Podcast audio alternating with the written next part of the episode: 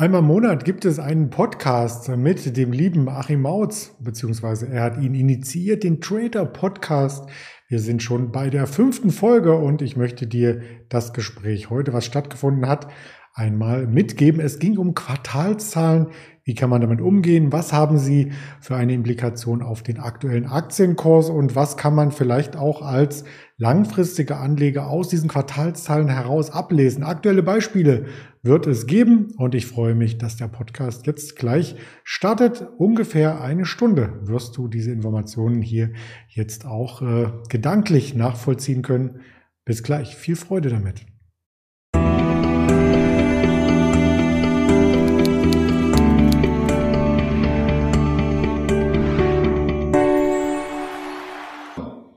Liebe Trader und Traderinnen, es ist wieder soweit. Herzlich willkommen in der Traders Launch, dem Podcast von Tradern für Trader. Mein Name ist Achim Mautz. Ich bin der Gründer und Leiter der Trading Community Ratgeber Geld AT und heute haben wir wieder ein ganz spannendes Thema für euch vorbereitet. Wir beschäftigen uns mit dem Thema hohe Renditen erzielen mit Quartalsergebnissen.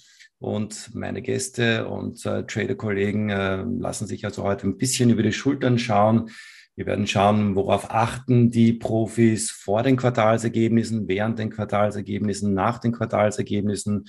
Und äh, wir werden also auch heute euch einige Tipps und Tricks mit auf den Weg geben, was ihr da vielleicht auch in Zukunft für euch selber sehr schön verwenden könnt. Gäste heute wieder mit dabei. Natürlich wie immer Andreas Bernstein alias Bernecker 19 77 auf wallstreetonline.de kennen wir ja von seinem Twitch-Kanal Fit for Finanzen. Grüß dich, Andreas.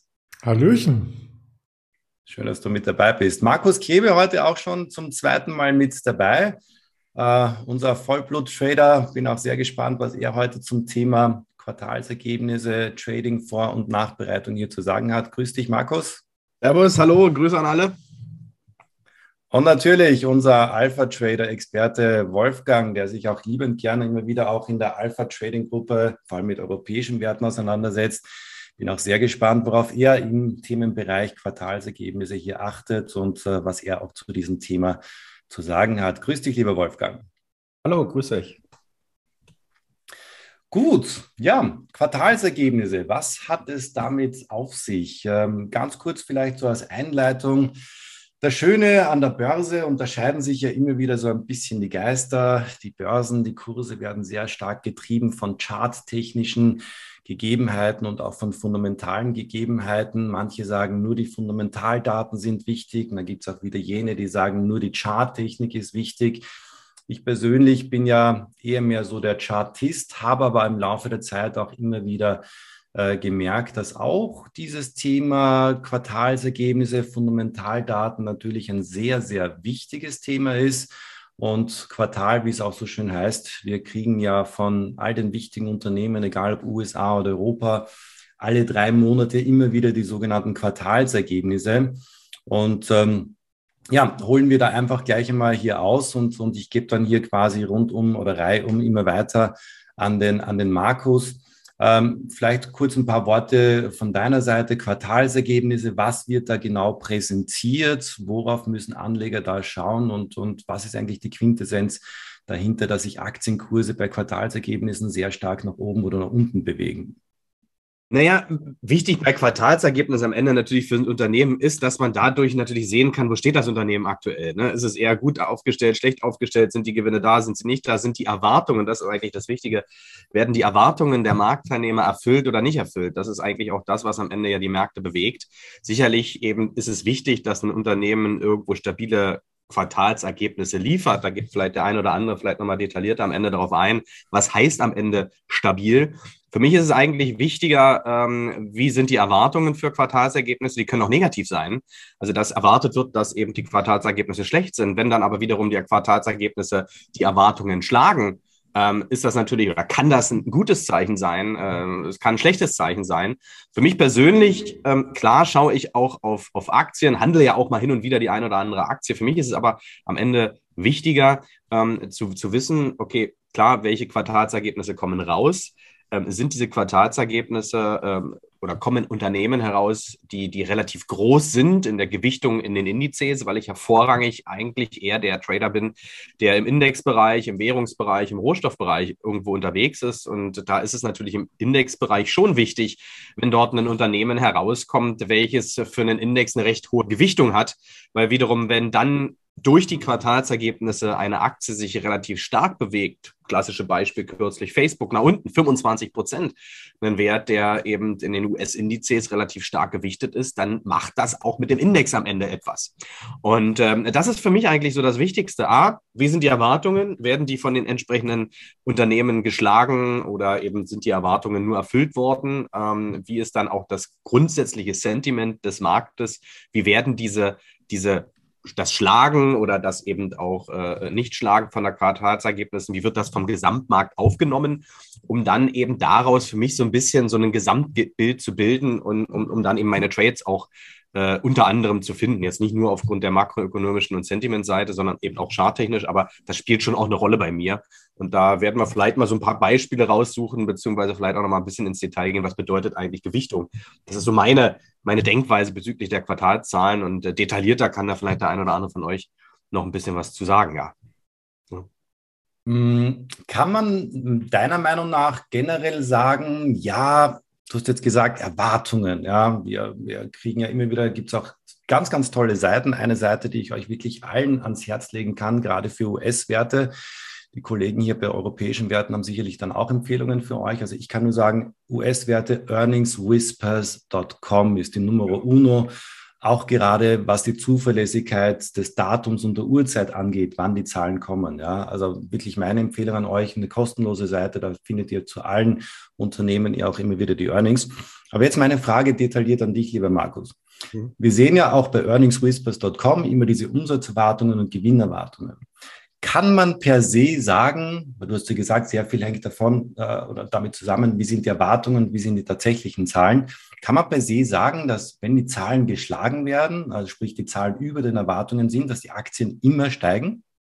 Nein, definitiv nicht. Also das ist ja genau das, was Börse ausmacht. Wenn es so einfach wäre, dann würde man im Prinzip ja nur sitzen, warten, auf Knopf drücken und alles ist gut. Ja, ähm, schön wäre es natürlich, aber nein, das ist natürlich nicht so. Man muss auch hier das Gesamtbild natürlich betrachten. Ähm, man muss schauen, okay, welche Branche hat man überhaupt, wo diese Aktie drin ist? Ist diese Aktie, ist die Branche eventuell sehr unter Druck geraten? In welchen Situationen befinden wir uns aktuell? Ähm, ist der Markt generell sehr, sehr heiß gelaufen oder eben nicht heiß gelaufen? Und dann gibt es auch immer noch mal so eine so eine Flüsterschätzung. Ja? Also es gibt einmal die offiziellen Zahlen, die man bei Earnings Whispers, nutze ich übrigens auch, äh, für die US-Werte ähm, findet. Ja, und dann gibt es immer noch mal so Flüsterschätzungen. Also wenn man wirklich jetzt sozusagen in der Bar sitzt, ja, mit einem, vielleicht mit einem Trader-Kollegen und sagt, ey, jetzt haben wir zwar die und die Zahlen, die werden erwartet, aber was denkst du denn jetzt? Ja, und dann denkt der, sicherlich immer noch mal ein bisschen was anderes. Und äh, diese Flüsterschätzungen spielen natürlich auch immer noch mal eine Rolle. Also quasi, ich nenne das auch so das Sentiment, äh, wo man eben schaut, okay, was, was erwartet denn der Markt höchstwahrscheinlich wirklich? Ähm, und das ist, äh, davon hängt es natürlich auch am Ende immer mal noch so ein bisschen ab. Also Gesamtmarktsituation, wie, wie ist überhaupt das Umfeld aktuell generell der Börse? Ähm, und da hatten wir ja jetzt gerade im vergangenen Jahr eben wirklich richtig, richtig gute Quartalsergebnisse, immer wo am Anfang natürlich dann eben auch die, die Märkte wirklich extrem positiv reagierten, aber umso häufiger Quartalsergebnisse gut waren und umso häufiger dann eben auch die Ergebnisse geschlagen wurden, umso weniger reagierte am Ende die, die Börse nach oben äh, oder umso weniger euphorisch, weil einfach auch der Markt gewöhnt sich da irgendwann mal dran. Ja? Vielleicht jetzt nicht ein Quartalsergebnis, aber ich als Trader habe da so ein Beispiel, ähm, zum Beispiel Non-Farm Payrolls. Es ist so ein klassisches Beispiel. Welche ähm, sind Arbeitsmarktdaten, die wichtigsten Arbeitsmarktdaten aus, aus den USA? Und ähm, die waren eine lange Zeit sehr, sehr wichtig an der Börse. Da hat der Markt drauf gefiebert, dass sie kamen. Und wenn sie da kamen, fast egal wie sie kamen, besser, schlechter, gleichbleibend, der Markt, DAX, Währungen, teilweise Rohstoffe haben direkt stark reagiert. Dann war das äh, im Endeffekt irgendwann so, dass der, der US-Arbeitsmarkt irgendwann eben weniger überraschend immer herauskam. Der war irgendwann war immer besser, immer die Zahlen immer besser als erwartet und mit einer gewissen Kontinuität auch. Und somit verloren diese Zahlen an Wichtigkeit. Man hat irgendwann nicht mehr drauf geschaut, der Markt reagierte eben auch nicht mehr darauf. Man, hat, man hat sich dran gewöhnt. Und so ist das mit den Quartalsergebnissen auch. Wenn da eine Kontinuität immer wieder ist das gut, immer wieder gut, naja, dann, dann juckt es halt die Börse am Ende auch nicht mehr so.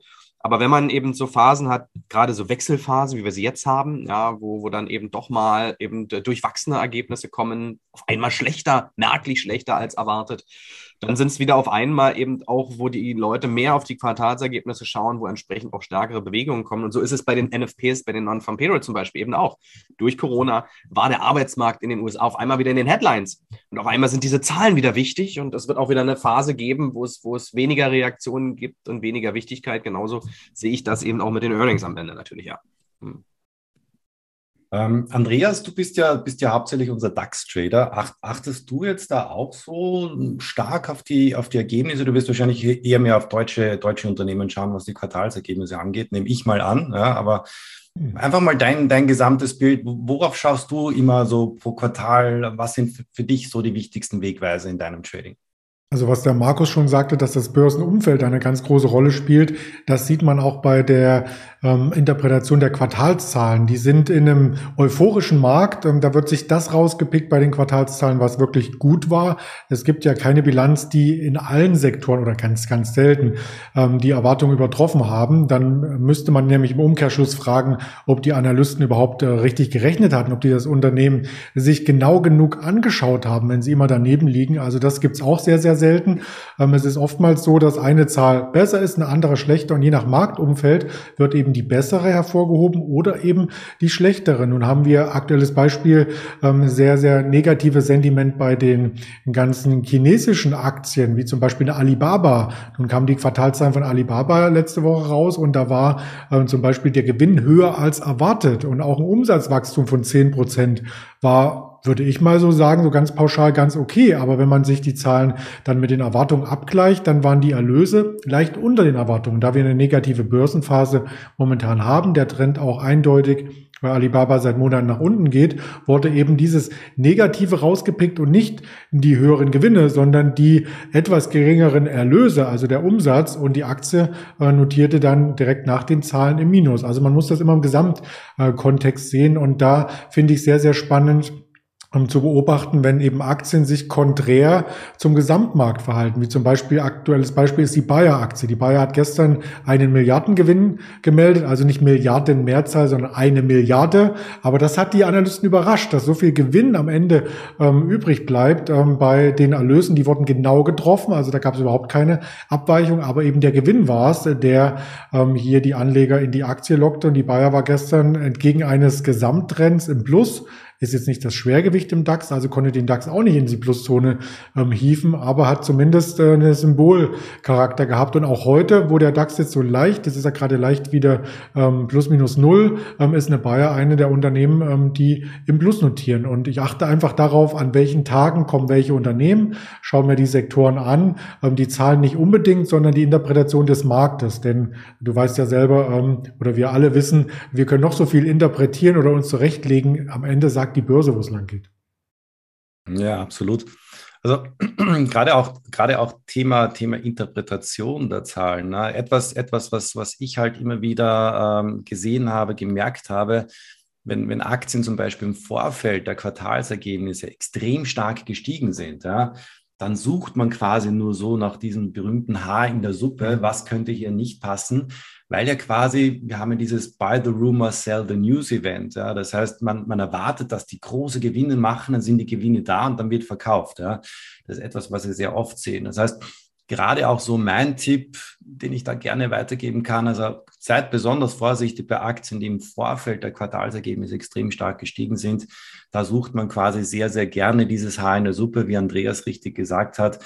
Ähm, keine Bilanz ist perfekt und man kann es immer wieder positiv oder negativ interpretieren. Mhm. Und gerade bei Aktien, die sehr stark gefallen sind, die sind da eher ein bisschen unvulnerabler, ähm, was die Quartalsergebnisse angeht. Und da sieht man ab und zu zum Beispiel, okay, ganz miese Quartalsergebnisse und die Dinger beginnen auf einmal zu steigen, weil man es ja ohnehin schon Klar, erwartet hat. Das hatten wir auch bei äh, Bayer mal in dem einen Quartal, wo da gesagt wurde, jetzt ist so viel äh, dort an Abschreibungen und Rückstellungen wegen Monsanto vorgenommen worden. Das kann, jetzt ist die Bilanz bereinigt, das kann nur besser werden. Und dann ist auch eine Aktie gestiegen. Aber um nochmal ein Negativbeispiel zu nennen, äh, mit einer sehr, sehr positiven äh, Bilanz die Nvidia-Zahlen. Da gab es wirklich kein Haar in der Suppe. Die kamen ja vor zwei Wochen raus. Also die hatten einen Rekordgewinn, die haben den Umsatz, ähm, also der, der Gewinn war, glaube ich, mehr als verdoppelt. Der Umsatz ging auch durch die Decke. Alles war super. Und die Aktie ist am nächsten Tag um acht Prozent gefallen. Und das sind dann die berühmt-berüchtigten Gewinnmitnahmen, wie man in den Medien liest. Aber ob du vorher weißt, äh, dass gute Zahlen zu Gewinnmitnahmen führen oder eben zu Hochstufungen von Analysten, das weißt du eben nicht. Und da verlasse ich mich letzten Endes als Trader auf das Chartbild und schaue dann genau, wenn es denn fällt, trotz guter Zahlen, wo können denn Support sein, wo ich die Aktie dann vielleicht auf einem mittelfristigen Blickwinkel her einsammle, weil wenn die Entwicklung in Ordnung ist, dann gibt es ja keinen Grund, warum eine Aktie komplett ähm, in die andere Richtung laufen sollte. Also wenn es keinen Hahn der Suppe gibt, muss man auch nicht im Mund rumpulen. Ne? Stimmt auf alle Fälle, ja. Ähm, Wolfgang, ähm, was wir immer wieder auch bei Quartalsergebnissen beobachten können, ist, dass ja teilweise die Dinge nach den Zahlen, ja, die kann ja meistens immer sehr, sehr gerne nach Börsenschluss oder vor Börsenbeginn, äh, dass dann Aktien wie von der Tarantel gestochen entweder komplett implodieren oder explodieren.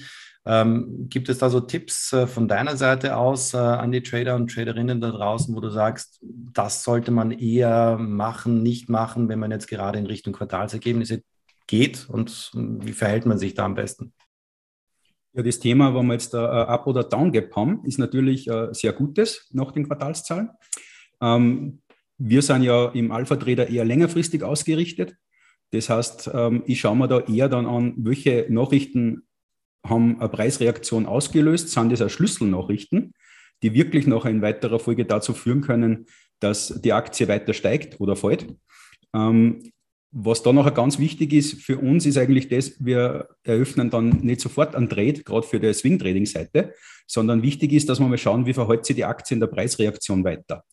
Bildet sie vielleicht eine Base aus, ähm, wo man sagt, okay, man wartet ein paar Tage, es bildet sich eine saubere Base aus, man hat einen Widerstandsbereich, der definiert ist und die Aktie geht nach oben, dann wäre das zum Beispiel ein Signal, wo man charttechnisch folgen könnte. Mhm. Das heißt, eher mehr interessant, jetzt äh, quasi auch nach den Quartalsergebnissen zu schauen, bildet sich irgendwo eine Information oder nicht. Ne? Definitiv, ähm, außer man nutzt es natürlich im Daytrading und sagt, äh, ich identifiziere jetzt ähm, einen Schlüsselbereich, so wie wir gehabt haben, äh, das äh, Thema vom Andreas auch mit einer Bayer. Ähm, da sind im Vorfeld, glaube ich, die Nachrichten schon immer wieder da gewesen. Neue Medikamente, Kurszielerhöhungen, ähm, dann die gemischten Zahlen eigentlich, äh, ähm, die gestern rausgekommen sind. Aber trotzdem äh, ähm, ein Ausblick, wo man sagt, Umsatz und Ergebnis sollen 2022 deutlich zulegen. Und die Aktie sagt uns heute, ich glaube, wir sind mit knapp 4% im Plus. Äh, ja, also die Reaktion ist wieder da. Sie hält sich ja sehr stabil. Aber im Gesamtmarktumfeld, äh, das halt getrieben ist durch geopolitische Spannungen, wo eher das Geld in Rüstung und Energietitel geflossen ist, ist natürlich vielleicht für Bayer auch nicht ganz einfach, obwohl viele gute Einstufungen da sind, aber auch da, glaube ich, ist das Ähnliche zu sehen. Die einen Analysten sagen Kursziel. Wir sind aktuell, glaube ich, bei 53 Euro. Kursziel 75 Euro. Der nächste Analyst sagt, na, Kursziel bleibt bei 53 und der andere sagt, okay, 65, ist natürlich schwierig, da Orientierung zu finden. Also diese ganzen Ratings, die nachher nach den Zahlen kommen, muss man einfach mit der Preisreaktion und mit dem Chartbild aus meiner Sicht ein bisschen in Einklang bringen und abgleichen, ob das dann ein Titel ist, äh, in dem man aktiv werden möchte. Mhm. Gut zu wissen, ja. Ähm, vielleicht, vielleicht kann man Richtung Analysten da noch ähm, mal reingrätschen, beziehungsweise was dazu sagen. Ähm, die passen sich ja häufig auch erst im Nachhinein an das Zahlenwerk an. Also die Analysten ähm, sind ja selten im Vorfeld ähm, so implementiert in die Unternehmenshistorie, ähm, dass sie die Zahlen schon kennen. Ja, also das wäre ja auch ein Krux, wenn das so wäre. Insofern müssen die immer auf die Zahlen warten und dann ganz feinfühlig versuchen, auch ihr Gesicht zu wahren und dabei zu bleiben, vielleicht bei ihrer Richtung, die sie eingeschlagen haben, ob das Buy oder Sell ist, aber nur minimal die Kursziele anzupassen. Ein ganz, ganz prominentes Beispiel aus dem DAX ist die Delivery Hero. Die war letztes Jahr im Zuge der Corona-Pandemie sehr stark gehypt worden. Lieferdienste, man man ist im Cocooning zu Hause, lässt sich alles liefern, alles schön. Die Zahlen wurden vom Gewinn her gar nicht betrachtet, die letzten Quartalszahlen, sondern immer nur vom Umsatz. Und da hieß es, der Umsatz steigt, der Umsatz steigt, super Unternehmen.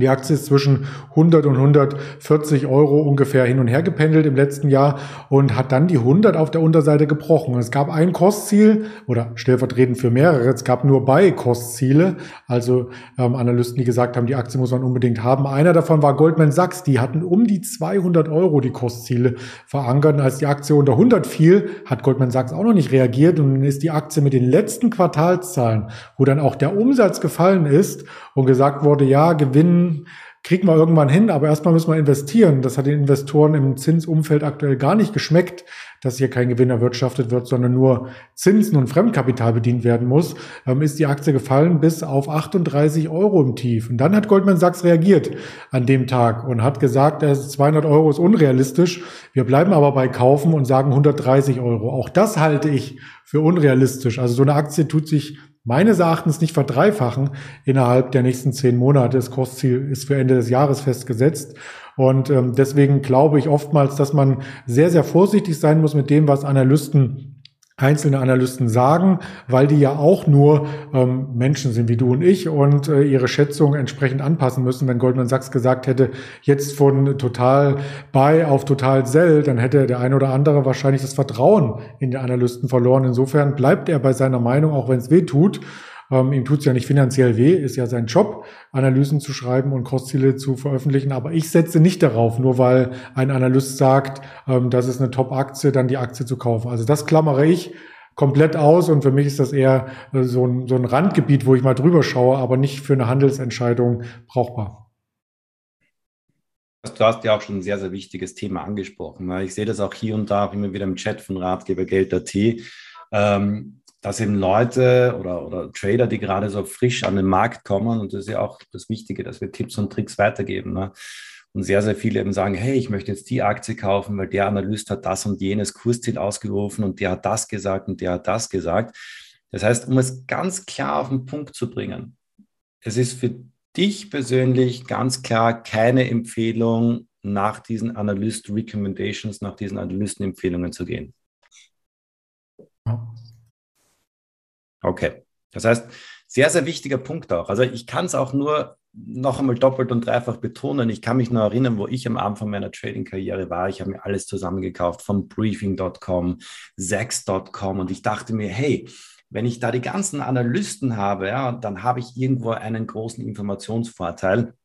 Aber de facto, es hat mir definitiv unterm Strich kein Geld gebracht. Also wirklich dieses, mhm schauen auf Analysten oder wie viele Buy-Ratings gibt oder wie viele Sell-Ratings gibt äh, und dieses und jenes ist absolut müßig. Ja.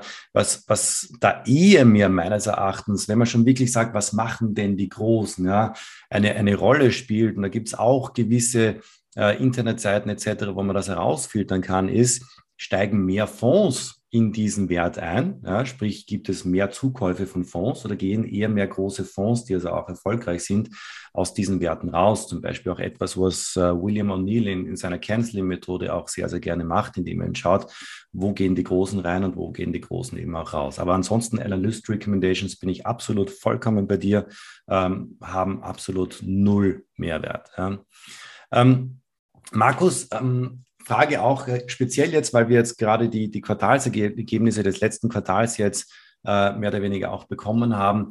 Jetzt haben wir schon mal besprochen, es gibt dann am nächsten Tag meistens sehr starke Reaktionen nach oben oder sehr starke Reaktionen nach unten. Ähm, wenn wir uns speziell jetzt so Zahlen anschauen, wie, ich weiß nicht, ob du es auf dem Schirm gehabt hast, aber AMD zum Beispiel, AMD hat ja extrem positiv überrascht, ja.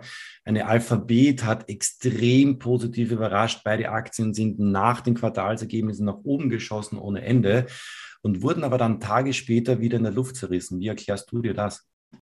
Naja, was jetzt auch, ich meine, man kann direkt an Andreas ja so ein bisschen anknüpfen. Ne? Also ähm, ich habe jetzt ganz kurz ausgeholt, wir haben gerade in, in, in, unserer Community äh, jemanden, der quasi ähm, auch ein relativ neues an der Börse und äh, am liebsten irgendein System hätte, wo man wirklich, also wirklich zu 100 Prozent klare Regeln hat. Wenn jetzt zum Beispiel Quartalsergebnisse als Beispiel, wenn die Earnings besser sind, dann kaufe oder schlechter sind, dann verkaufe. Also irgendwo so ein richtig zu 100 Prozent klares Regelwerk und genau das gibt es halt an der Börse nicht. Man muss immer den Kopf mit einschalten und äh, so kommen im Prinzip auch solche Situationen zustande. Ich meine, man muss das Gesamtbild jetzt erstmal betrachten, mal unabhängig dessen, was jetzt wirklich aktuell passiert, wo wir die Ukraine-Russland-Krise haben, sondern eben auch vorher. Wie war da das Gesamtumfeld? Ne? Was passierte vorher? Warum bewegte sich die Börse? Wie bewegte die sich?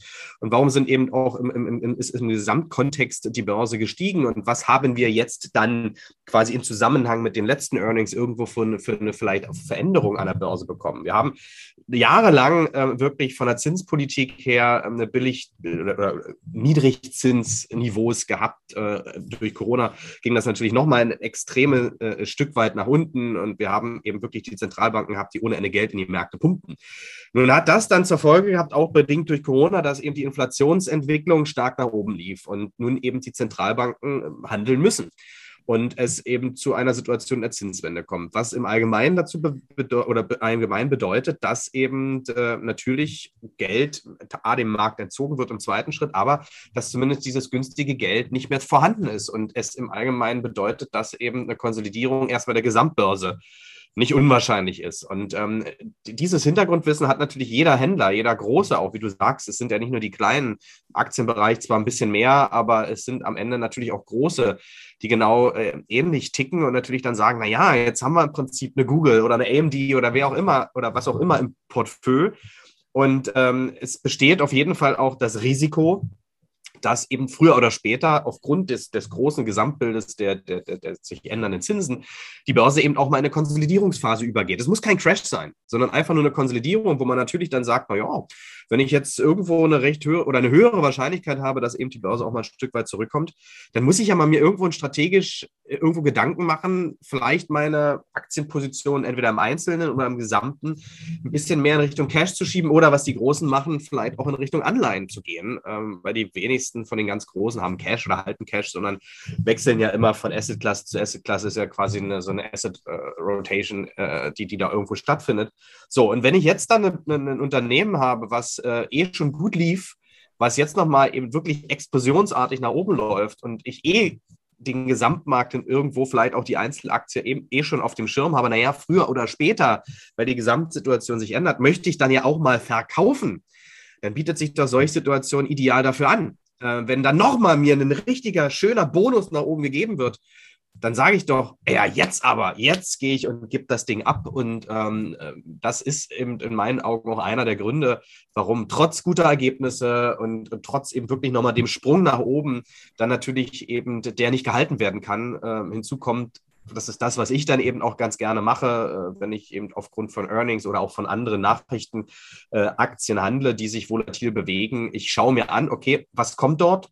Gehen wir jetzt mal auf Quartalsergebnisse äh, oder an Nachrichten. Ähm, wie reagiert die Aktie drauf und ist das realistisch oder gegebenenfalls etwas überzogen, die Reaktion, um dann eben auch eher gegenzulaufen als mitzulaufen ähm, und sagen wir, okay, daran glaube ich nicht, dass jetzt die Earnings so zu so einem Riesenhype auch in dem Gesamtumfeld führen und dann kommt es eben auch dazu, dass ich dann ähm, entweder shorte oder eben nochmal long gehe, wenn, wenn der Sprung eben nach unten kommt. Aber ja, die Begründung dazu gab es ja vorher. Hm. Ja, ja, wir haben nämlich auch ähm, im, im, Vorfeld eben schon einen sehr, sehr schwierigen Markt gehabt. Ne? Wir haben ja auch äh, im, im letzten Podcast und auch im vorletzten Podcast ein bisschen über das Thema, wie beginnen große Korrekturen und so weiter gesprochen. Mike Seidel war ja auch mit dabei und der hat ja auch da einen sehr, sehr wichtigen äh, Punkt angesprochen, äh, in dem man sehr, sehr stark eben auf dieses Thema Distribution Volume schauen sollte. Distribution Volume heißt nichts anderes. Wie groß ist das Volumen in einem Index? äh, an einem Handelstag, wenn der Markt richtig beginnt, äh, stark nach unten zu gehen.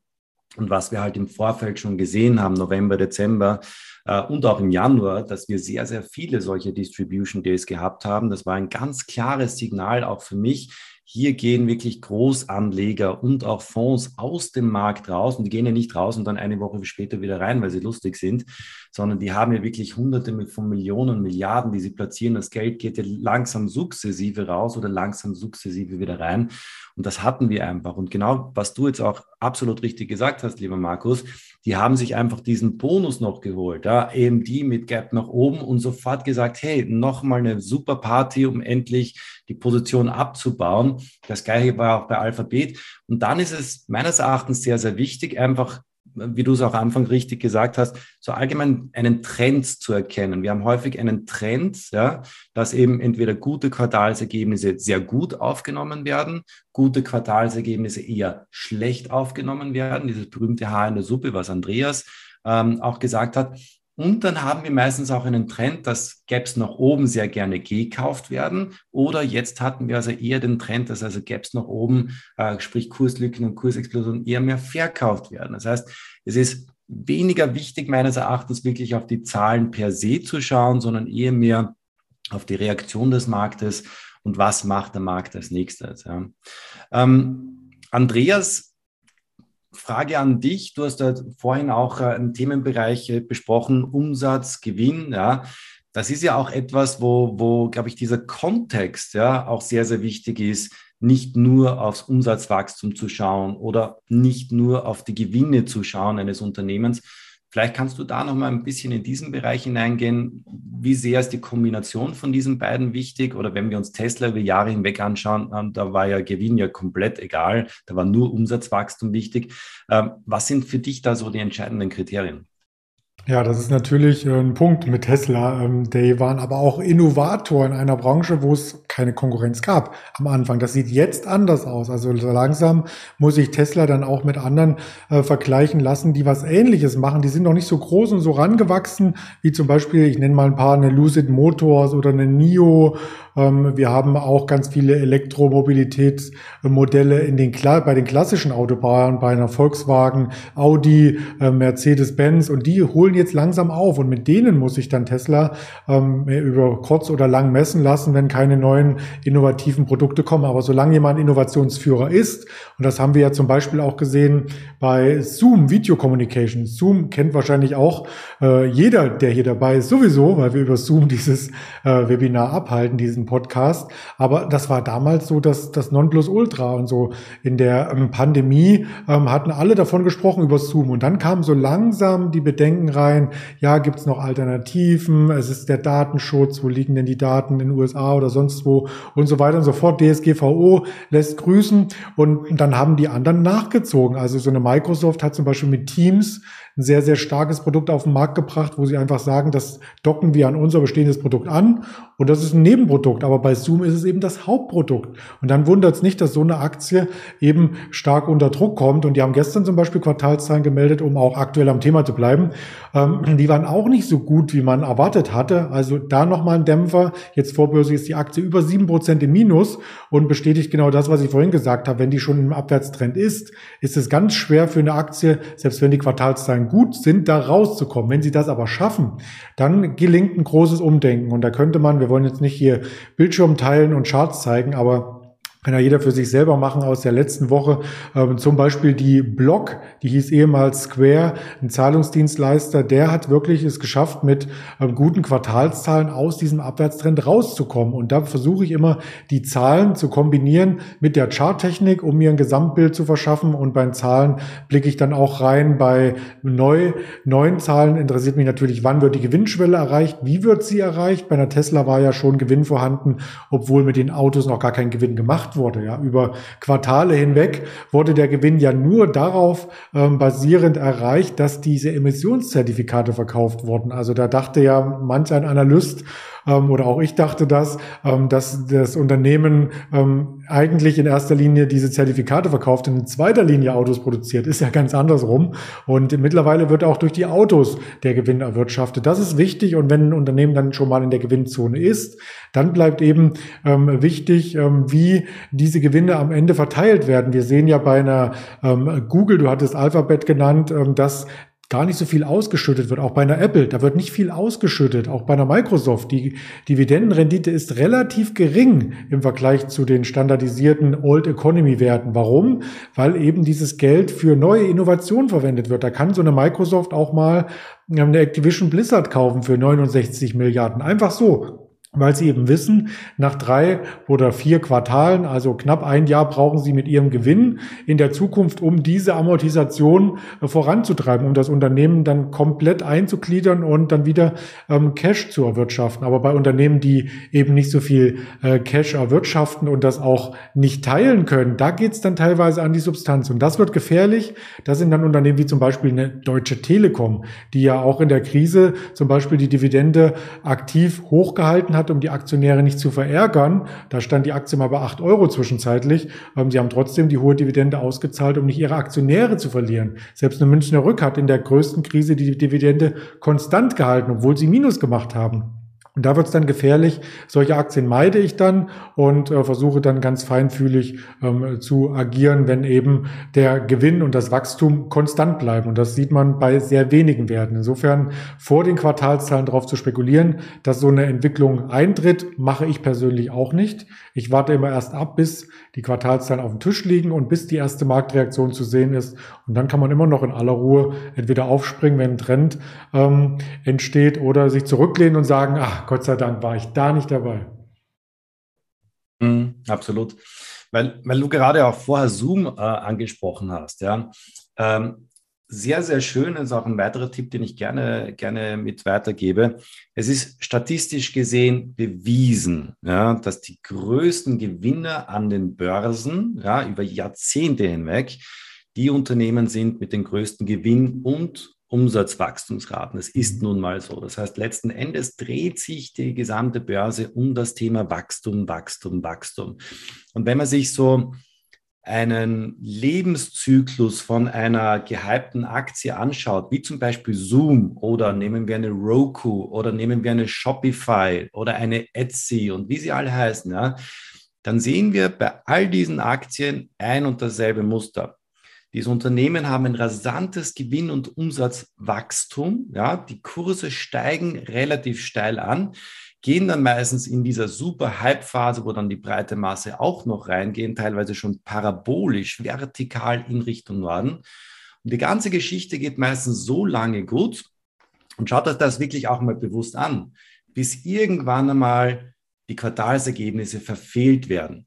Sei es jetzt was die Erwartungen für das nächste Jahr oder für das nächste Quartal angehen oder sei es, dass wirklich einmal diese Unternehmen, die bis dato immer brilliert haben, auf einmal die Analystenerwartungen einmal nicht mehr schaffen. Das heißt, meist reicht hier ein Quartal ja, oder zwei Quartale aus, um diesen Hype in solchen Aktien ganz, ganz schnell äh, zu beenden und auch zu bremsen. Und dann sieht man auf einmal auch, dass diese parabolischen Entwicklungen komplett wegbrechen. Und wir hatten jetzt gerade auch sehr, sehr viele Wachstumsaktien, wo halt die Quartalsergebnisse nicht mehr ganz so gut waren. Und auf einmal sieht man, hoppala, Kurse gehen um 40, 50 Prozent nach unten und jeder denkt sich, wie geht denn das? Ja, die haben ja noch immer unglaublich gute Zahlen, aber sie schaffen eben einfach nicht mehr diese extrem hohen Erwartungen auch wirklich auch dauerhaft zu halten. Und das ist dann meistens der Knick bei diesen sehr starken Wachstumsaktien. Das heißt, diese Kombination aus ich persönlich scanne sehr, sehr gerne nach diesen Gewinn- und Umsatzwachstumsraten. Je höher, desto besser. Aber man muss dort natürlich auch aufpassen, wenn dann einmal Quartalsergebnisse kommen, die vielleicht nicht mehr ganz so passen, dann kann diese sehr schöne rote Linie oder dieser rote Faden, wie die Aktien nach oben gezogen werden, sehr, sehr schnell reisen. Ja. Ähm, Wolfgang, du beschäftigst dich ja auch sehr, sehr viel mit europäischen Werten. Jetzt haben wir vorher gesagt, mein Tipp war so earningswhispers.com äh, in, in den USA. Hast du für die Zuseher, Zuhörer etwas, wo du sagst, das sind so für dich die Favorite-Seiten, wo man relativ kostenfrei, relativ schnell zu guten Fundamentaldaten kommt, zu den Earnings Dates etc.? Was verwendest du da so? Ja, ich selbst verwende äh, im Prinzip den Screener von TraderFox der hat auch die Möglichkeit, dass man sie Echtzeitnachrichten anzeigen lassen kann, inklusive der Preisreaktionen. Das heißt, wenn die Nachricht einer kommt, sehe parallel dazu, springt die Aktie an, ja oder nein. Was aber sicherlich eine gute Idee ist, ist auf Finanznachrichten. Da kann man genauso, äh, ich glaube, es nennt sie DPA AFX Analyzer auswählen. Und da kommen auch immer wieder kostenfrei die ganzen Nachrichten rein, die man sonst bei einem professionelleren ähm, DBA AFX Tool ich glaube, relativ teuer mit sicher 70 Euro im Monat mindestens einmal zahlt. Okay, also jetzt so eine richtige Standardseite, so wie OnVista oder Finanzen.net oder sonst irgendetwas, Da ist die Standardseite im Prinzip die, das, ähm, der Aktienterminal von TraderFox. Da habe ich auch die äh, Fundamentaldaten mit dabei, aber selbst, wie gesagt, nutze ich da einfach, ähnlich wie es das du mit der TC 2000 hast, da das TraderFox-Tool, wo ich einfach das alles kombiniert habe und nicht verschiedene äh, Themen irgendwo der Seiten aufmachen muss. Kostet natürlich auch ab und zu einmal Geld, aber wir im professionelleren Bereich brauchen das natürlich auch. Markus Andreas, gibt es für euch da irgendeine eine Empfehlung, gerade so für europäische Werte, was ihr benutzt? Äh, also ich gucke viel ähm, bei Twitter ähm, auf verschiedenen Seiten, auf so Live-Squawk-Seiten, äh, äh, Squawk-Boxen, einfach wie die Ergebnisse sind. Äh, aber äh, wie gesagt, wichtig ist, wie du schon sagst, Earning Whispers ist wichtig, gerade was die US-Märkte betrifft. Ich schaue wenig auf die deutschen äh, ähm, Quartalsergebnisse, was jetzt eben dann im Endeffekt Auswirkungen auf den DAX hat. Äh, sicherlich, wenn dann eine SAP oder so kommt, äh, dann ist das natürlich wichtig, aber dann, dann hört es schon fast wieder auf. Ne? Also da haben wir natürlich nach unten hin auch noch ein paar äh, gewichtete Titel. Vielleicht können wir da mal kurz drüber sprechen, was da überhaupt dann wichtig ist. Äh, für mich ist es halt eher dann eben der Indexhandel. Ähm, ne, ich will nur mal kurz, die Gewichtung von SAP sind in etwa 10 Prozent vom DAX. Ja, das hat sich jetzt ein bisschen ähm, natürlich erweitert, wo dann eben auch von 30 auf ähm, 40 Titel es hochging. Aber wir haben dort eben äh, dann als zweites kommt eine Linde Allianz Siemens, das sind so die, die großen Schwergewichte. Und da ist es natürlich dann auch mal interessant, wenn dort Quartalsergebnisse herauskommen, daraufhin dann eben die Aktien sich etwas stärker bewegen. Äh, dass das dann natürlich auch auf den DAX eine Auswirkung hat. Aber ähm, es ist dort doch auch in, der, in, den letzten Jahren interessanter im US-Bereich gewesen. Ähm, auch die Headlines, die da am Ende zu den großen Unternehmen immer zugehörten, spielt natürlich auch eine Tesla eine große Rolle, ähm, eine Facebook, also diese ganzen Fangaktien, ja, Amazon. Ähm, und äh, Google bzw. Alphabet, das sind natürlich dann die, die, wenn da die Earnings rauskommen, ist natürlich wichtig, und in Deutschland, da habe ich jetzt nichts, wie gesagt, Twitter, da findet man das alles. Wenn dort äh, entsprechend ähm, Earnings rauskommen, findet man relativ zügig die Ergebnisse. Äh, und, und, mehr brauche ich da nicht, ja. ja. Okay. Genau, die, um, nutze ich, die nutze ich auch. Also bei Twitter bin ich seit 2011, seit zehn Jahren und ähm, da hat man dann auch ähm, so nach und nach den Dreh raus, wem man folgen kann, wo halt kein Spam kommt, sondern wirklich nachhaltige Informationen. Vielleicht die Finvis, die kann man noch mit erwähnen, ähm, die sind noch ganz nett aus dem US-Bereich. Und ansonsten reicht's ja auch schon, wenn man vielleicht einen Fernseher hat mit Satellitenempfang oder im Internet sich mal Bloomberg anschaut oder CNBC. Da gibt es viele Formate wie mit Jim Cramer oder so und ähm, die laufen auch nicht lange. Das ist quasi ein Nachrichtenkanal, der sich um Finanzen ähm, kümmert. Äh, Bloomberg TV ähm, gibt auch Webplayer und wenn man sich da vorbürstlich mal eine halbe Stunde ransetzt und das einfach mitlaufen lässt und sich seinen Mittag zubereitet, wie nachher nach dem Podcast, dann hat man, glaube ich, schon einen ganz guten Überblick, was erwartet wird an dem Tag. Aber ist ja auch US-lastig dann, ne? Ist ja nicht Ist US-lastig, das stimmt. Aber bei Deutschen merkst du ja, du hast ja selber gesagt, die Schwergewichte, das spürst du ja. Also wenn ich zum Beispiel meine Marktvorbereitung für den DAX vollziehe, dann schaue ich einmal kurz über die sogenannte Heatmap. Da hast du alle 40 DAX-Aktien als Kachel. Und wenn da einer richtig rausfluppt, als Beispiel, gestern war der DAX tiefrot, hat vom Top zum Tief äh, 570 Punkte gelassen. Ja, ein Trendtag auf ein Tagestief geschlossen. Das erste Mal seit elf Monaten unter 14.000. Noch dramatischer kann ich es gar nicht sagen. Also war ein richtig richtig schwarzer oder roter Tag für die Börsianer. Und trotzdem waren zwei Aktien im Plus. Wenn man sich die genauer anschaut, Bayer und Bayersdorf, also Nivea Creme, beide haben Quartalszahlen gemeldet, die gut waren. Ja, alle anderen wurden ähm, abgestraft, weil die eben entweder keine Quartalszahlen gemeldet haben, melden sie ja nicht jeden Tag, sondern einmal im Quartal, wie das Wort sagt, oder weil die richtig schlecht waren, wie zum Beispiel bei einer Zalando. Ähm, die waren richtig schlecht und das war halt dann einer der ähm, Tagesverlierer. Und da kann man sich so, ähm, so Peaks am Markt immer mal raussuchen und dann gezielt drauf schauen. Also jeden Morgen oder jeden Abend die Liste vornehmen, was kommt am nächsten Tag für Quartalszahlen. Wenn du das bei finanzen.net machst, Quartalszahlen und den Tag eingibst, da kommen jeden Tag zwischen 300 und 800 Treffer. Also wie willst du selber als äh, Trader wenn, oder als jemand, der erst neu sich mit der Börse befasst, da durchblicken, welche Unternehmen sind wichtig? Vielleicht eine Apple kennst du und eine Microsoft, dann hört es aber für viele auch schon auf. Das heißt, man muss sich schon drauf äh, fokussieren, was sind wirklich die Mover, die auch den Gesamtmarkt bewegen und was ähm, interessiert mich überhaupt. Wenn ich zum Beispiel gar keine ähm, Aktien aus der zweiten Reihe handle, dann brauche ich auch nicht wissen, wer der Quartalszahlen meldet. Genau, mhm. genau. Weil, weil du gerade ein Thema auch angesprochen hast, ich habe jetzt äh, die Seite auch in den Chat für euch reingestellt. Äh, ihr könnt auch das gerne übernehmen, abspeichern etc. Und zwar, das ist jetzt für mich heute der, der beste Tipp, den ich euch mitgeben kann und der absolut for free. Ähm, was ich tagtäglich immer mache, hier und da vergesse ich ein bisschen drauf, aber ich mache es einfach jeden Tag. Ähm, ich scanne einfach nach den stärksten Gewinnern nach einem Earnings Gap nach oben. Eine ganz einfache Geschichte. Ja. Denn wenn man sich statistisch gesehen auch in den letzten zwei, drei Jahren anschaut, was waren die größten Gewinner? Aktien wie eine AMD, Aktien wie eine Nvidia etc. Da sind große dabei, kleine dabei etc. Aber fast alle Rallyes von den extrem starken Gewinnern der letzten paar Jahre starteten mit einem Earnings Gap nach oben. Das heißt, die Unternehmen hatten unterm Strich wahnsinnig gute Zahlen und schossen am nächsten Tag wie eine Maus auf ihn oben. Ja? Und man kann aktiv diese Werte ganz, ganz einfach scannen. Also ich gehe entweder am Ende eines Handelstages an der Wall Street oder am nächsten Tag in der Früh unserer Zeit her auf Finvis, ist eine absolut kostenlose, kostenlose Seite, müsst ihr euch dort lediglich registrieren. Und dann könnt ihr auf den Teilbereich dort einen Screener gehen. Und im Screener könnt ihr gewisse Eckpunkte einstellen. Das ist absolut gratis, nicht wie bei TraderFox oder bei anderen, wo ihr was zahlen müsst dafür, sondern absolut for free. Und es gibt nur vier Parameter, auf die ich schaue. Das erste ist, der Preis der Aktie sollte über 15 Dollar sein. Warum? Kleinere Aktien, also mit niedrigeren Kursen etc., werden von Fonds meistens nicht ganz so gerne gekauft. Das heißt 15 Dollar aufwärts. Das Handelsvolumen muss mindestens 500k aufwärts sein, also durchschnittliches Handelsvolumen eine halbe Million Stück. Die Aktie muss in den letzten fünf Tagen Quartalsergebnisse gehabt haben. Dann weiß ich auch, der, der Schuss nach oben kam aufgrund von Quartalsergebnissen. Man kann das sehr schön einstellen, indem man sagt, okay, previous five days oder yesterday earnings date. Und die Aktie muss um mehr als fünf Prozent steigen.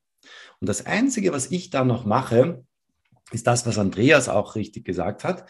Ich schaue dann, was habe ich denn eigentlich für ein Gap? Ja, und das ist der zweite Tipp, den ich euch mitgebe. Das eine ist einmal der Scan. Da kriegt ihr dann eine Reihe von Aktien. Also heute zum Beispiel habe ich in den Scan 19 Aktien drin.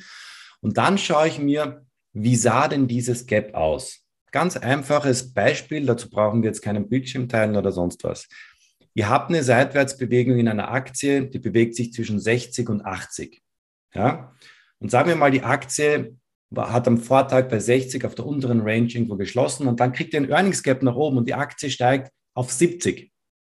Dann ist das für mich kein Pro Gap, also kein Gap, das für mich wichtig ist, weil die Aktie noch immer während des Gaps sich innerhalb einer Bandbreite bewegt oder innerhalb eines Abwärtstrends bewegt. Wenn ich aber jetzt ein Gap außerhalb dieser Bandbreite habe, kommen wir wieder zum Beispiel zurück. Wir haben eine Aktie, die bewegt sich zwischen 60 und 80 hat bei 70 geschlossen und dann kommt das Gap nach oben über 80, dann habe ich ein Pro Gap. Das heißt, ein Gap, das wirklich eine Formation bricht, eine Seitwärtsbewegung.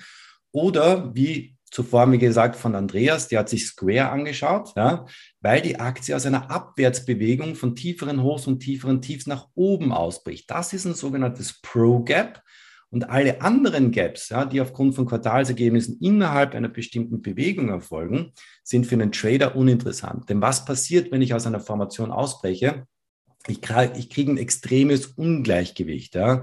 Bären, die short waren, müssen ihre Positionen eindecken. Ja? Das heißt, ich habe die Käufer, die Bullen auf meiner Seite, ich habe die Leerverkäufer auf meiner Seite und das kann dann teilweise zu wirklich ganz, ganz starken und nachhaltigen Bewegungen auch innerhalb der nächsten Wochen und Monate in diesen Aktien führen. Also das, wie gesagt, so mein Profi-Tipp für heute an euch. Schaut euch diesen Scan von Finvis an, absolut easy und schaut einfach nur, ob ihr ein Pro Gap habt. Und das ist für mich, alle drei Monate bilde ich mir damit eine Beobachtungsliste. Und das sind dann teilweise so 100, 120 Werte.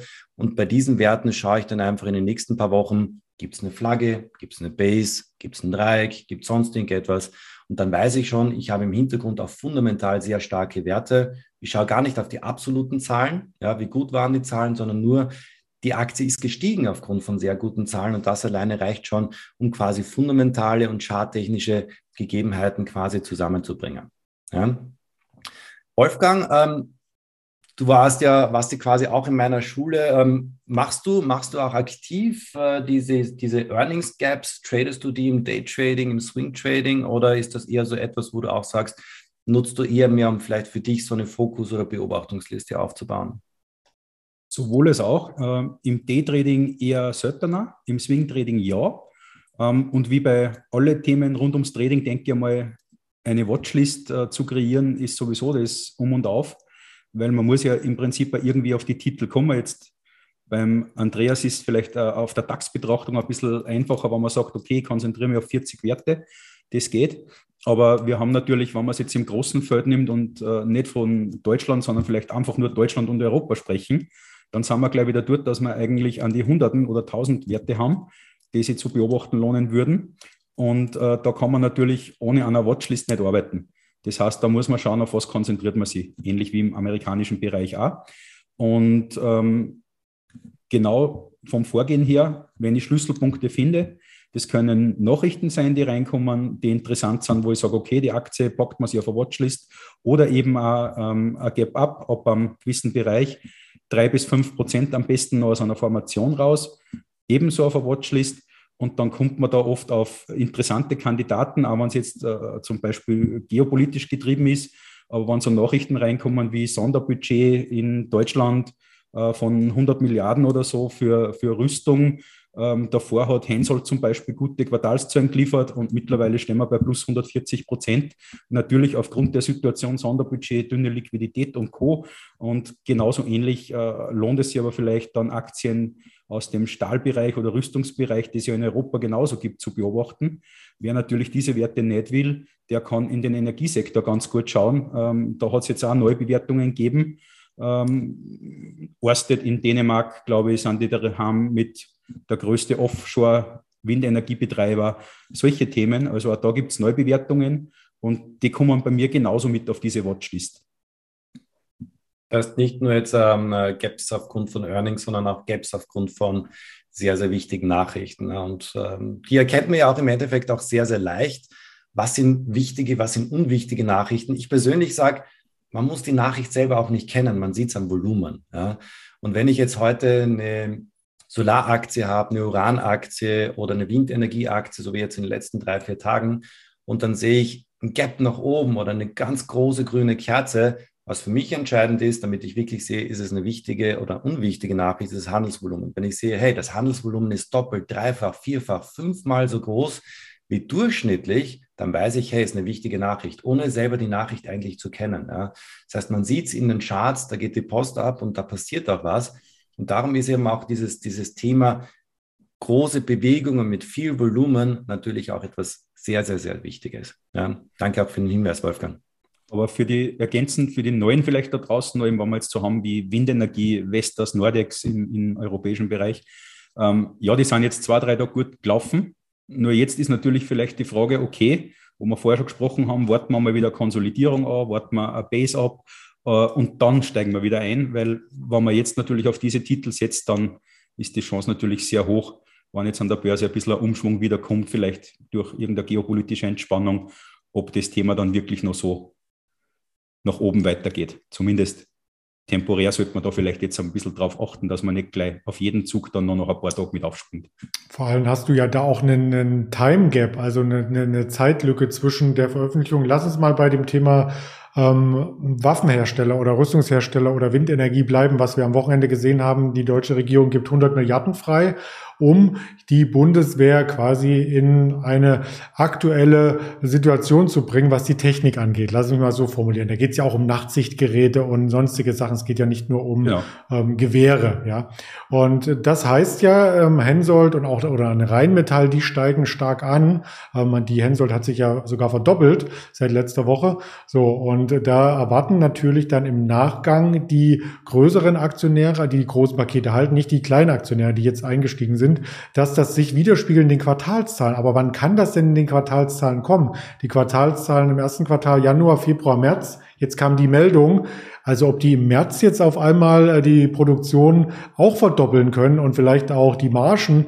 hochhalten können, das ist ja das große Fragezeichen. Es ist ja erstmal nur die politische Bereitschaft geäußert worden, einen Bereich mit Aufträgen zu versorgen. Da gibt es nur ein oder zwei Handvoll Unternehmen, die das machen können. Ja, ist sehr spitz, diese Gruppe. Ähm, deswegen gehen die Aktien auch alle nach oben. Aber diese Lieferung seitens der Bilanz und seitens der Unternehmensnews, die kann ja dann frühestens im Sommer geschehen, weil die Kapazitäten, eine Produktionshalle und eine Maschine zu bauen für Lasertechnik oder für Infrarot-Nachtsichtgeräte, das machst du ja nicht irgendwie über Nacht. Das kannst du auch nicht politisch befehlen. Ja, das braucht Wochen, Monate, manchmal Jahre, bis so eine Halle gestampft wurde. Bei Infineon hat man es gesehen von der Idee, noch eine weitere Chipfabrik zu bauen, bis das Ding steht, vergehen vier Jahre. Ja, und vier mal vier sind 16 mal Quartalszahlen. Wie lange willst du denn warten? Das heißt, in diesem ersten Effekt dann reinzugehen, halte ich für sehr, sehr gefährlich. Also da kann ich nur noch mal unterstreichen, was du gesagt hast, lieber Wolfgang.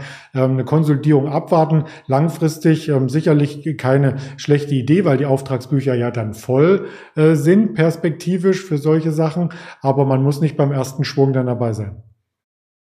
Ja, also und wir haben natürlich auch das Thema der, der Lieferketten, was ja auch noch dazu kommt. Also sprich, wie du sagst, äh, wer soll die Aufträge abarbeiten und vor allem gibt es die Bauteile dafür dann überhaupt, wie es aktuell überall Schwierigkeiten noch gibt. Genau. Und wir wissen am Ende ja auch noch nichts über den Preis. Ich glaube, wenn man äh, das andere Thema mit der Windenergie, was du angesprochen hast, äh, nochmal auseinander nimmt so ein bisschen, dann ist es ja äh, die letzten Monate immer so gewesen, dass Nordex einen Auftrag nach dem anderen gekriegt hat. Ja, da kannst du dir die Pressemitteilung anschauen. Äh, alle zwei Wochen kam ein Großauftrag. Und trotzdem hat Nordex das nicht geschafft, in bare Münze umzuwandeln. Warum? Weil eben die Rohstoffpreise schneller gestiegen sind als die Verpflichtungen, die sie gegenüber den Kunden hatten. Wenn du so ein paar Windräder verkaufst, hast du eine Marge im Durchschnitt von vier Prozent drauf auf die Windräder. So, es ist gar nicht mal so viel. So, und so ein Windrad, ein einzelnes, braucht über 20 Tonnen Kupfer. So, dann lass den Kupferpreis mal um zehn Prozent steigen, dann ist deine Marge für so ein Windrad in der Kalkulation schon nur noch bei 0,5 Prozent. Wenn der Kupferpreis noch weiter steigt und du hast es schon zugesagt, du hast eine Lieferverpflichtung gegenüber deinen Kunden, dann kommt deine Kalkulation total unter Wasser oder unter Wind oder wie auch immer man das nennen möchte. Ähm, und dann funktioniert es nicht mehr. Also volle Auftragsbücher und tolle Umsätze ist noch lange kein Garant dafür, dass die Firma dann auch wirtschaftlich arbeitet. Und auch wenn es jetzt Subventionen gibt in diesen Bereichen, ähm, muss, muss trotzdem das Unternehmen selbst das sehr, sehr feinfühlig äh, kalkulieren und muss auch an die Rohstoffe kommen. Ja, also das ist nochmal äh, quasi eine Gleichung mit vielen Unbekannten. Und deswegen ist so eine Nordex zum Beispiel mal zwei Tage gestiegen und das war es auch schon wieder. Also die ist ist aktuell, wenn ich geschaut habe, richtig bei 16 Euro, knapp unter 16 Euro, war im Tief bei 11. Das ist ein ordentlicher Anstieg, aber bei 16 Euro war es auch vor zwei Monaten. Also im Grunde genommen die Aktionäre, die bei 30 schon gekauft haben vor einem Jahr, weil sie gedacht haben, in Deutschland kommt jetzt eine grüne Regierung mit an die Macht, ja, und die wird das schon richten, ähm, die sind mittlerweile immer noch im Minus. Also Nachrichten und impulsgetriebene Trades sind halt immer wieder sehr, sehr gefährlich. Ja, ne? Genau. Ähm, wir haben jetzt noch ganz kurz fünf Minuten äh, und ich würde sagen, ähm, jeder vielleicht noch ganz kurz ein Thema, äh, zum, oder ein kurzes Statement zum Thema Earnings. Äh, ich, ich werde einfach mal ganz kurz vorpreschen und dann einfach noch mal ganz kurz meine Meinung dazu geben. Ähm, und ähm, vielleicht noch jeder noch ganz kurz ähm, zum, zur aktuellen Situation, welche Taktiken funktionieren aktuell und welche funktionieren nicht. Ja? Vielleicht auch etwas, was wir gerade auch ähm, vom derzeitigen Timetable her vielleicht mal ganz kurz für unsere Zuhörer und Zuhörerinnen erwähnen sollten. Ähm, ganz kurz mein letztes Statement zum Thema Earnings. Ich persönlich gehe immer bei Aktien raus, äh, vor Earnings. Ja, das heißt, ich bin kein Zocker, es ist rot oder schwarz, es kommt das eine oder das andere, es weiß kein Mensch vorher. Das heißt, für mich ist in Aktien zu bleiben, äh, wenn die Earnings kommen, pure Zockerei. Ja, ich trade nach den Earnings, ansonsten vor den Earnings gebe ich es immer wieder her. Ganz kurzes äh, Statement auch zum aktuellen Markt. Momentan funktioniert Swing Trading, Positionstrading nach wie vor absolut gar nicht. Ich habe mir jetzt gerade auch meine statistischen äh, Bewertungen angesehen von Januar, Februar. Breakout Trades, Pullback Trades, Fehlerrate immens hoch, äh, habe auch absolut keinen Gewinn gemacht mit äh, mit der Vielzahl von meinen Trades, was aber momentan extrem gut funktioniert. Mein letztes Wort zur aktuellen Situation sind Gegentrend-Trades. Wenn der Markt zwei, drei Tage wie ihre nach oben geht, lauft nicht nach, schaut eher mehr, dass ihr vielleicht eher mehr dann auf die Short-Seite geht oder kurzfristig eure Gewinne mitnehmt.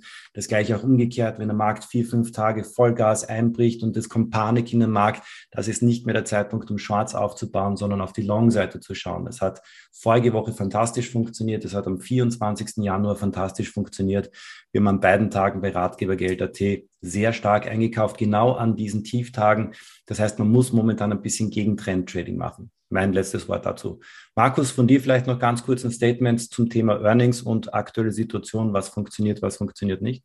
Genau, Earnings vielleicht nochmal ganz kurz. Ich meine, die, äh, Andreas und auf Wolfgang haben es schon richtig gesagt. Äh, gerade was diese Konsolidierung wenn man davon ausgeht, es steigt weiter und Konsolidierung abwarten. Man muss sich immer eines überlegen wenn äh, so jetzt gute Earnings rauskommen, ja, und man eins und eins zusammenzählt und sagt, ja, gute Earnings, die Aktie muss ja steigen. Das machen nicht nur wir als vielleicht kleine Fische, sondern äh, am Ende machen es auch große. Und große Marktteilnehmer haben ja ein grundsätzlich großes Problem. Die müssen mit ihrer Vielzahl an Aktien, die sie ja da kaufen, müssen ja irgendwie in den Markt reinkommen. Und ähm, die, die schmeißen die in der Regel nicht Market oder kaufen nicht Market, sondern äh, warten erstmal Situationen ab, wo es sich lohnen könnte. Also warten erstmal ab mit ihrer Nachfrage, ähm, was in vielerlei Situationen Situation dann eben früher oder später auch erstmal zu einer konsolidierenden Bewegung führt. Und dann fangen die an, äh, gegebenenfalls an charttechnisch wichtigen Marken oder eben auf, auf markttechnisch wichtigen Marken eben auch einzukaufen.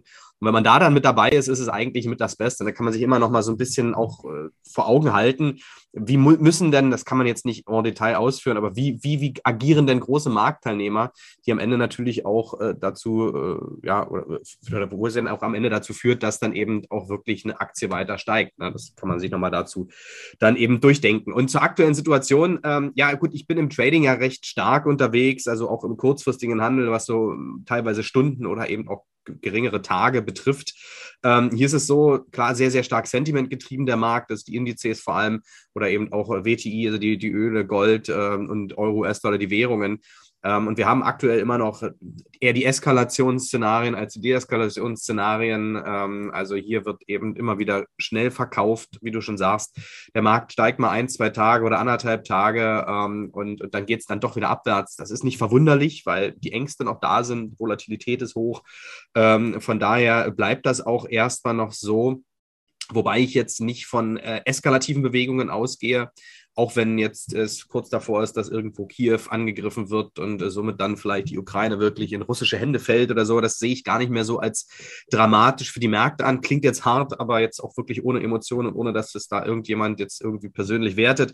Aber es wird für den Markt in meinen Augen nicht zu Eskalation führen. Da gibt es andere Punkte, die äh, schon natürlich noch dazu führen können. Und vor allem langfristige äh, Geschichten, ja, ähm, die jetzt äh, auch weiterhin natürlich äh, durchaus zu weiter Konsolidierung im Gesamtmarkt führen können. Die Sanktionen, all das, was jetzt gerade passiert, ist ja erstmal nur die Erstreaktion und auch was der Markt zeigt, ist die Erstreaktion, die langfristigen Wirkungen all dieser komplex, sehr komplexen Geschichte kann jetzt auch noch keiner einnorden. Da müssen wir erstmal abwarten. Und von daher sehe ich es auch so. Ich glaube, Wolfgang hat es gesagt, man sollte jetzt, äh, aber es war, ging, glaube ich, auf den Energiemarkt, auch hier im Aktienbereich, nicht sofort immer bei the dip, bei the dip, wie man es vielleicht noch in den, im, im Blut hat, ja, sondern wirklich erstmal schauen, wie, wie, wie ändert sich hier auch die Gesamtsituation und äh, dann eher lieber einen Schritt später als einen Schritt zu früh hier wieder anfangen reinzugehen. Ähm, kann durchaus in meinen Augen auch, äh, muss nicht, aber kann eben natürlich auch noch merklich weiter nach unten gehen. Ja kein wirkliches Marktumfeld momentan für Anfänger, ja, ne? ganz klar. Selbst als Profi hast du da, du kannst nur das traden, was du siehst. Das mache ich gut sonst auch, aber ist so, ja. Ja, wenn, wenn, wenn du momentan deine Meinung tradest, bist du kaputt ne? von heute auf morgen. Es geht ja. sehr, sehr, sehr schnell. Ne? Äh, Andreas, bin gespannt auf dein finales Statement noch zum Thema Earnings. Vielleicht noch einen Tipp dazu und äh, welche Strategien funktionieren bei dir momentan im DAX? Ja, du hast das ja schon zusammengefasst, was ich auch sagen wollte oder schon gesagt hatte. Insofern möchte ich es nur ergänzen, ähm, um diesen Fakt, dass man eben nicht nachrennt, wenn wirklich nach den Earnings eine Aktie in eine gewisse Richtung rennt, sondern dass das eher so ein Wegweiser ist, wie es der Branche gehen könnte. Und da versuche ich immer in der Peergruppe ein bisschen rumzugrasen. Also beispielsweise, wenn jetzt eine Volkswagen super Zahlen meldet, dann schaue ich mir, könnte es auch eine BMW oder eine Mercedes-Benz mitziehen und wenn die Peer Group abgegrast ist, dann vielleicht den nächsten Schritt die Lieferketten, die dahinter stehen. Das funktioniert sehr, sehr gut. Gestern hatten wir als einen der schwächsten Werte Volkswagen und BMW. Da gab es ähm, Exportbeschränkungen. Die wollen nicht mehr so nach Russland liefern, BMW. Und Volkswagen hat auf der anderen Seite Probleme, die Teile, die sie für die Produktion brauchen, aus Russland zu bekommen. Heißt, die Bänder stehen still an manchen Standorten. Was heißt das dann im Umkehrschluss, wenn die Volkswagen schon stark gefallen ist? Ja, die Zulieferer verkaufen zum Beispiel auch keine Reifen. Continental gestern zehn Prozent gefallen. Also so ein bisschen sich reindenken in den Markt finde ich immer gut. Und da gibt es zu jedem Unternehmen mindestens eins, was ungefähr vergleichbar ist. Eine Allianz und eine Münchner Rück zum Beispiel. Oder auch äh, global, wenn eine AMD in den USA ähm, über den Chipsektor was berichtet, über Nvidia, dann zieht es eine Infineon in Deutschland äh, mit in die Richtung. Und genau das wollte ich eben anregen, sich nicht nur so fokussieren auf diese Headline, sondern sich selber die Mühe machen und drüber nachdenken, was bedeutet die Headline, was kann es noch bedeuten und wie denken denn die Profis am Markt. Und wenn man diese Denkstrukturen rein reinkommt, ähm, dann ist man ja eigentlich auch schon ein Profi. Hat man ja jetzt auch gerade wieder gesehen. Ne? Jinko Solar, Enphase ziehen an und sofort ja. Deutschland SMA Solar. Ne? Ja. Dann Plug Power, Fuel Cell nach oben, sofort in Europa Nel Ase nach oben. Ne? Das ja. heißt, Sektorrotation ne? ist das A und O. Ne? Wolfgang, dein finales Wort, Thema Earnings und äh, was tradest du momentan, was funktioniert, was nicht? Ja, im, im Earnings-Bereich aktuell würde ich sagen, äh, etwas schwierig. Und zwar, ähm, man kann sicherlich auf kurzfristige Bewegungen setzen, aber wir sehen es ja im amerikanischen Markt, äh, geringe Liquidität. Da lösen halt die Earnings nachher starke Bewegungen in jegliche Richtungen aus. Wenn ich da dabei sein kann, vielleicht eine gute Sache, aber dass man da jetzt sagt, äh, man denkt da vielleicht einmal im Swing-Bereich oder so drüber nach, da glaube ich, ist die bessere Empfehlung aktuell gerade, äh, wir warten auf den nächsten Earning-Bericht ähm, und geben uns zwar die Aktien auf die Watchlist, wann sie da charttechnisch wieder Formationen bilden, aber aktuell, dass man sagt, okay, rein aufgrund der Earnings oder vielleicht sogar aufgrund einer Folgeformation sind halt in Frühsektoren Riesenunsicherheiten da. Und auch die angesprochene SMA Solar habe ich mir auch mal angeschaut gehabt als Idee, aber die ist ja stark hochgegangen und äh, ist halt wieder ich glaube, von 38 auf, auf 27 Euro oder so zurückgefallen. Also jeder, der da glaubt hat, das geht jetzt dann da so weiter in die Richtung, hat wahrscheinlich dann auf das falsche Pferd gesetzt, auch wenn es ähm, vorgestern noch so ausgeschaut hat, es geht weiter nach oben. Aber über das haben wir eben eh gesprochen mit diesen ganzen Energiethemen und so. Da muss man jetzt natürlich auch höllisch aufpassen, aber wenn die Zahlen gut gemeldet wurden zum Beispiel, dass man nicht glaubt, es geht jetzt aufgrund dessen nur mehr weiter nach oben. Also diese Sektoren werden dann natürlich auch wieder in die gut gelaufenen Unternehmen nach unten geprügelt. Und äh, genauso leidet da auch dann natürlich Europa wieder mit, mit dem Taktgeber in Amerika, der sich zwar noch in die Märkte dort und da besser hält als wieder DAX aus meiner Sicht, wenn ich mir so richtig angeschaut habe. Ähm, aber die Tendenzen natürlich, wenn Amerika da jetzt äh, die Unternehmen schlechte Ergebnisse melden oder eben irgendein anders führendes Unternehmen da ähm, eine andere Richtung einschlagt, die treffen uns natürlich dann gerade bei den Werten in Deutschland und Europa meistens noch viel härter. Mhm. Bin ich auch absolut bei dir. Ja, zusammengefasst ja, können wir eines sagen, also auch der Bereich Quartalsergebnisse, Earnings. Ähm, es gibt ein paar sehr, sehr schön interessante Sachen, die man da immer wieder so herausfiltern kann, auch sich hauptsächlich die Bewegungen nach Earnings anschauen kann.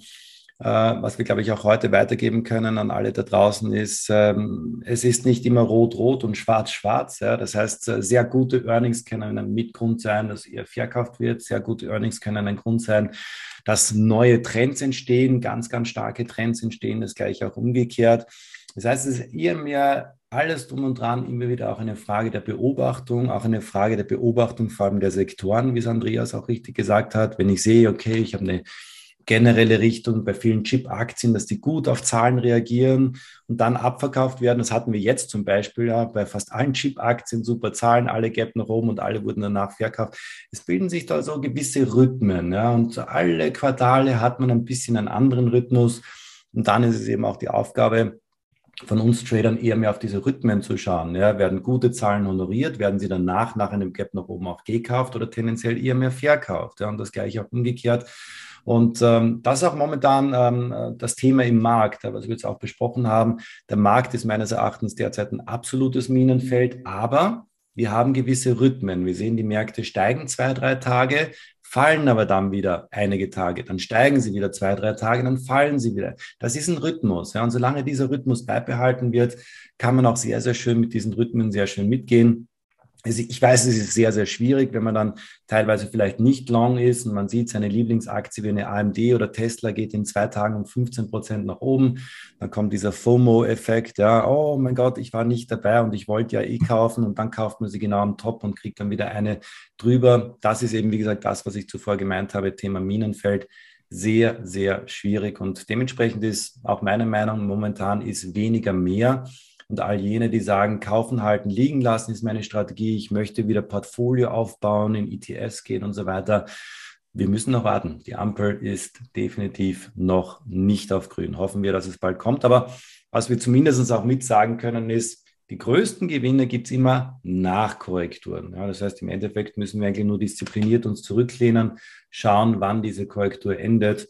Und äh, wir machen ja jedes Monat immer wieder einen Podcast für euch wir werden euch, glaube ich, mit an Sicherheit grenzender Wahrscheinlichkeit dann auch wiederum sagen, äh, wann es dann wieder los ist, wann die Ampel auf grün geht und wann man dann auch wieder vielleicht in den Portfolio-Modus übergehen kann.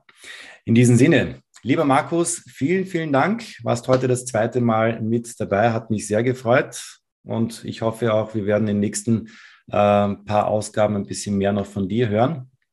Gerne, bin äh, gerne dabei. Mal gucken, wenn die Themen zu mir passen, dann Vollgas. Ja. Andreas hat mich vor, vor, allem auch bei dir heute gefreut, dass du mit dabei bist, weil, wie gesagt, Quartalsergebnis habe ich mir gedacht, du als DAX-Trader nur wird da ein bisschen weniger achtsam auf die, auf die Themen schauen, aber man sieht, du beschäftigst dich ja auch ganz mit den gleichen Themen. Ne? Und auch danke an dir heute fürs Dabeisein. Sehr gerne, wieder viel Freude gemacht. Ja, und Wolfgang, ja, bei dir, wie immer, alles Gute im Alpha Trader und äh, Stimmung ist, glaube ich, gut im Chat, auch bei dir mit den europäischen Werten.